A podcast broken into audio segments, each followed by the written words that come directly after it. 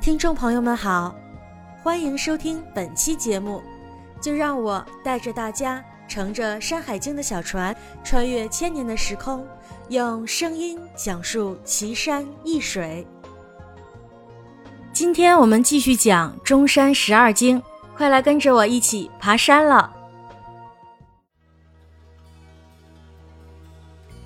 《山海经》中山经，洞庭山。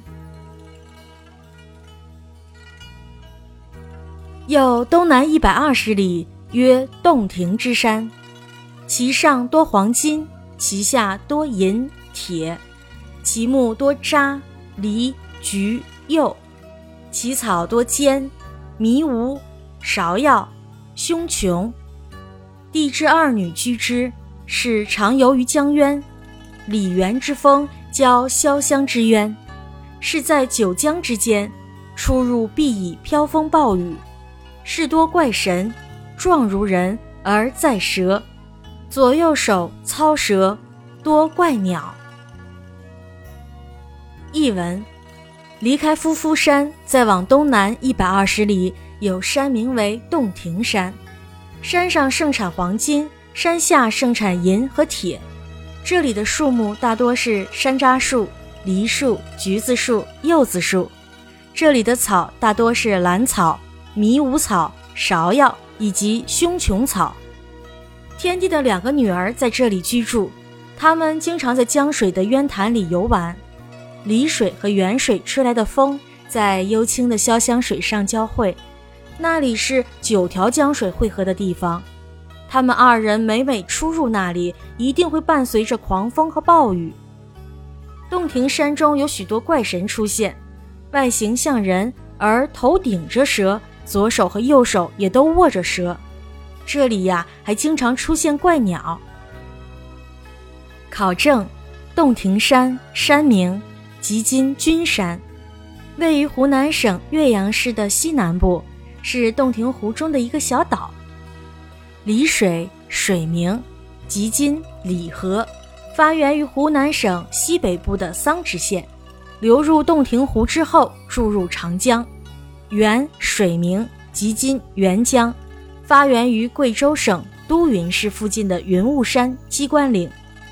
潇湘水名，即今湘江，发源于广西的海洋山，在湖南省与潇水汇合，称湘江，是湖南省最大的河流。拓展，原文中的帝之二女指的是帝尧的两个女儿娥皇和女英。帝尧把他们许配给了自己选定的接班人舜。帝尧去世后，他们曾经帮助舜帝机智地摆脱了弟弟象的迫害，而成功地登上了王位。事后啊，还建议舜要以德报怨，宽容和善待以前的那些死敌。他们的美德因此被记录在册，受到了民众的广泛称颂。舜帝登基之后，曾与两位心爱的妃子泛舟海上。传说他们的船用烟熏过的香茅为旌旗，又以散发清香的桂枝为华表，并在华表的顶端安装了精心雕琢的玉鸠，华美之极。相传在湖南的九嶷山上有九条恶龙，居住在九座岩洞里，经常到湘江来戏水玩乐，以致洪水暴涨，庄稼被冲毁，房屋被冲塌，老百姓叫苦不迭，怨声载道。舜帝关心百姓的疾苦，他得知恶龙祸害百姓的消息，饭也吃不下去，觉也睡不安，一心想要到南方去帮助百姓除害劫难，惩治恶龙。娥皇和女英对舜的这次远离家门也是依依不舍，但是啊，为了湘江的百姓，他们还是强忍着内心的离愁别绪，欢欢喜喜地送舜上路了。舜帝走后。娥皇和女英在家里等待他征服恶龙凯旋的喜讯，日夜为他祈祷，早日胜利归来。可是，一年又一年的过去了，燕子来去了几回，花开花落了几度，舜帝却依然杳无音信。他们就非常担心。娥皇说：“莫非他被恶龙所伤，还是病倒他乡？”女英说：“莫非他途中遇险，还是山路遥远，迷失了方向？”他们二人思前想后，与其待在家里久久盼不到音讯，见不到归人，还不如自己去寻找。于是啊，娥皇和女英迎着风霜，跋山涉水，到南方湘江去寻找丈夫。翻了一座山又一座山，涉了一条河又一条河，他们终于来到了九嶷山。他们沿着大紫荆河到了山顶，又沿着小紫荆河下来，找遍了九嶷山的每个山村，踏遍了九嶷山的每条小径。这一天，他们来到了一个叫做三峰石的地方，在这里矗立了三块大石头，翠竹围绕，有一座珍珠贝垒成的高大坟墓。他们感到惊异，便问附近的乡亲：“是谁的坟墓竟如此壮观？三块大石为何险峻地矗立着？”乡亲们含着眼泪告诉他们：“这便是舜帝的坟墓，他老人家从遥远的北方来到这里。”帮助我们斩除了九条恶龙，人民过上了安乐的生活。可是他却鞠躬尽瘁，受苦受累，病死在这里了。原来舜帝病逝之后，湘江的父老乡亲们为了感激舜帝的厚恩，特地为他修了这座坟墓。九嶷山上的一群仙鹤也为之感动，他们朝朝夕夕的到南海衔来一颗颗灿烂夺目的珍珠，撒在舜帝的坟墓上。变成了这座珍珠坟墓。三块巨石是舜帝除灭恶龙时用的三尺耙插在地上变成的。娥皇和女英得知实情后，难过极了，二人抱头痛哭起来。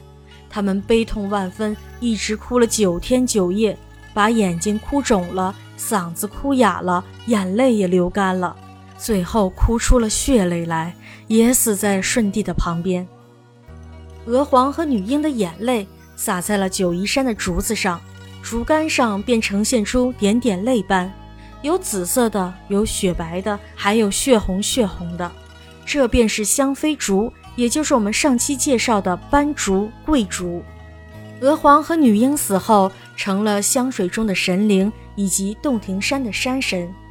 当他们心情和悦时，就在秋风徐徐、落叶纷纷的美景中，到浅滩上漫步闲聊，远远就可以看见他们闪闪发亮的美丽眼睛。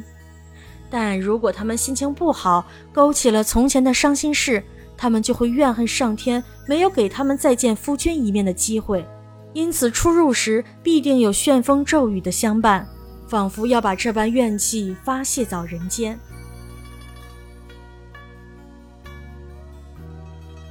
好了，今天的游历就到这儿了，让我们再来总结一下。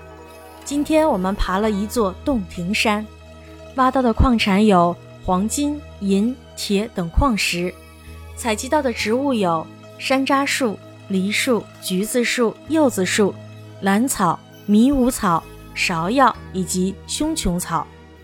遇到的动物有怪鸟，遇到的神仙有尧帝的两个女儿。娥皇和女英，还有众多头顶着蛇、手握着蛇的怪神。